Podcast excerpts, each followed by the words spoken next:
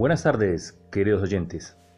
Bienvenidos el día de hoy a un nuevo programa de nuestro segmento Yo hablo por ti. Esta semana con el apoyo de nuestra invitada especial, Jennifer Arango, que nos hablará de la sentencia 666 de 2010. Adelante compañera, te escuchamos. Muy buenas tardes Pablo para ti y para todos los oyentes de nuestro programa del día de hoy. En materia jurídica estaremos hablando acerca sobre la protección que para los animales se deriva de la Constitución y tendremos en cuenta la dignidad como fuente de obligaciones jurídicas respecto de los animales. Inicialmente y para contextualizarlos debemos abordar el marco jurídico de protección animal en Colombia. Podemos mencionar entonces la Ley 5 de 1972, que fue creada regulando el funcionamiento de las juntas defensoras de animales. Posteriormente, la Ley 84 de 1989, por la cual se adoptó el Estatuto Nacional de Protección de los Animales y se reguló sus procedimientos y su competencia.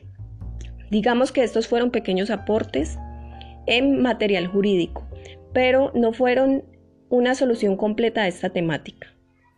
No fue hasta la sentencia 666 de 2010 que fueron establecidos los límites en ejercicio de ciertas actividades, como corridas de toros, actos de rejoneo, corralejas, becerradas, novilladas, riñas de gallos, entre muchos otros, donde lo que trató fue de regular estas actividades, que los animales no recibieran el sufrimiento durante el transcurso de estas actividades.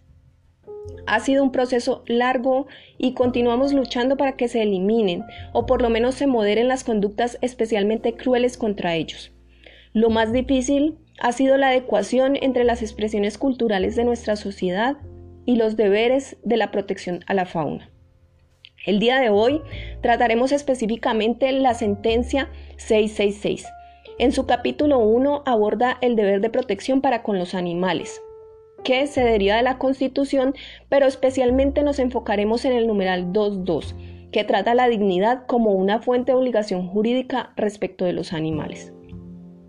La sentencia 666 manifiesta que es un deber constitucional proteger el ambiente, pero este no es el único fundamento que se encuentra en el Estado constitucional para sustentar el bienestar animal y por consiguiente prohibir el maltrato, la tortura y el trato cruel contra ellos.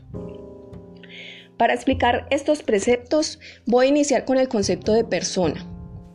Lo esencial del Estado constitucional es que la persona es vista no como un ser protegido, sino como un fin primordial, primordial del actuar del Estado.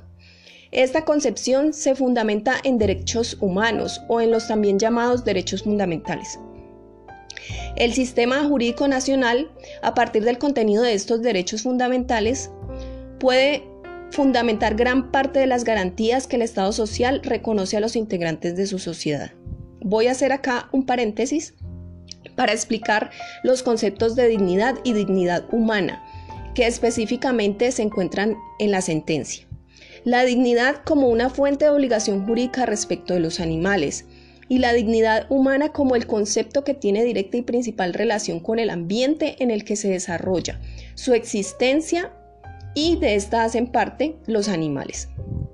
La dignidad resulta entonces en un concepto integral, en cuanto representa la integralidad de la persona y podemos decir que la dignidad no puede ser otorgada, sino que debe ser reconocida. De esta manera, siempre podrá exigirse a los seres humanos un actuar conforme a parámetros dignos. En ese sentido, podemos decir que deben ser coherentes con la condición moral. En un episodio anterior tuvimos con la doctora Jimena Cardona Cuerpo la explicación acerca de la importancia que existe de la consideración moral versus la consideración jurídica.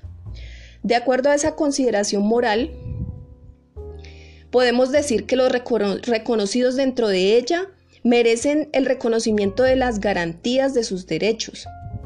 Y en caso de algún incumplimiento, ellos podrían exigirlos por esa posición moral que tienen dentro de la comunidad. Entonces podemos decir que esa misma condición moral que sustenta el concepto de dignidad humana genera también unas obligaciones a esa persona o a ese individuo del que estamos hablando en cuanto a ser digno y en su manera de actuación. No podría entonces una persona exigir que sea reconocida su condición moral y comportarse en contra de ella. este tipo de comportamientos son acordados en parámetros por la propia comunidad y están consagrados en nuestra constitución y en la normativa. En este sentido, la pregunta que surge del tema que hemos abordado hoy no es si los seres a los que no se les reconoce dignidad, que son considerados como seres morales en igualdad de condiciones que las personas, eh, como los animales tienen derecho. El sentido de la pregunta debe ir enfocado a si la dignidad humana implica comportamientos única y exclusivamente respecto de otros seres con el mismo nivel de dignidad, o si también aplica para aquellos que por su condición o situación pueden verse afectados y están a merced del actuar de los que según el ordenamiento jurídico sí tenemos dignidad. Otra manera de hacer la misma pregunta podría ser si en términos constitucionales el concepto de dignidad permite algún deber de actuación respecto de los animales. En todo caso, la respuesta no puede desconocer que el concepto de dignidad eh, en el Estado social previsto por la Constitución debe ejercerse dentro de un contexto creado por el principio fundamental de solidaridad. Aquí voy a hacer otro paréntesis para explicar el concepto de solidaridad. El artículo 2 de la Constitución establece el principio de solidaridad como un principio general de organización del Estado. Es decir, ser solidario en pocas palabras es asumir como propio el interés de un tercero, identificarse con él. Sin solidaridad no hay posibilidad de que exista un grupo humano. En estos términos, la solidaridad enriquece y complementa el significado de dignidad que hemos abordado. Por este motivo, la solidaridad es la base conceptual sobre la cual tienen que realizarse las relaciones sociales dentro del Estado colombiano y el Estado dentro de estos parámetros constitucionales no podrá ignorar las relaciones que surgen entre la sociedad y los animales. Es deber del Estado constitucional consagrar la protección de los animales como la vía de protección de los recursos naturales. Pero también es importante mencionar que el fundamento para esta vinculación radica en su capacidad de sentir. Es decir, la raíz del vínculo en la relación entre dignidad y protección de los animales es el hecho de que son seres sintientes que pueden verse afectados por los actos de las personas. Para concluir la temática del día de hoy, eh, es importante destacar el papel de la dignidad humana como un concepto fundamental en la determinación de parámetros de actuación de la relación de los seres humanos con respecto a los animales. También podemos decir que la dignidad humana es un concepto moral que se deriva de elementos fundamentales del Estado constitucional.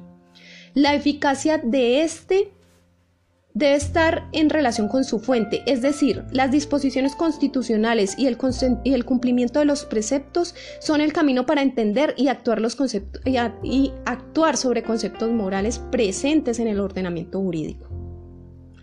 Em, como otra conclusión, aunque un poco obvia, no hay ningún interés en un ser sintiente que lo lleve a querer sufrir.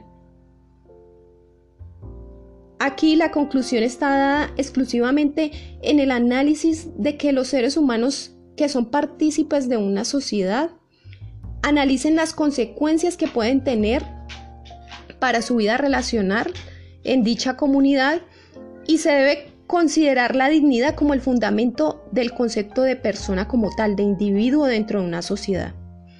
Finalmente, y como conclusión eh, final a esta temática, es deber del Estado que ante la posibilidad de que un animal pueda verse afectado por un trato cruel, por una acción que eh, comporte maltrato, por hechos que lo torturen o lo angustien, obliga a que estas acciones se realicen que se realicen sean expresión del comportamiento digno que hacia ellos debemos tener como seres dignos que somos.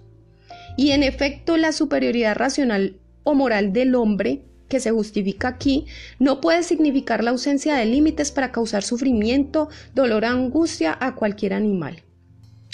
Finalizamos aquí, Pablo, y quiero darle muchas gracias a nuestros oyentes y a ti por invitarme. Los invito por favor a que consulten el material de apoyo que se encuentra disponible en línea. a diligenciar nuestra encuesta para seguir mejorando y a seguirnos escuchando en otra oportunidad. Muchas gracias.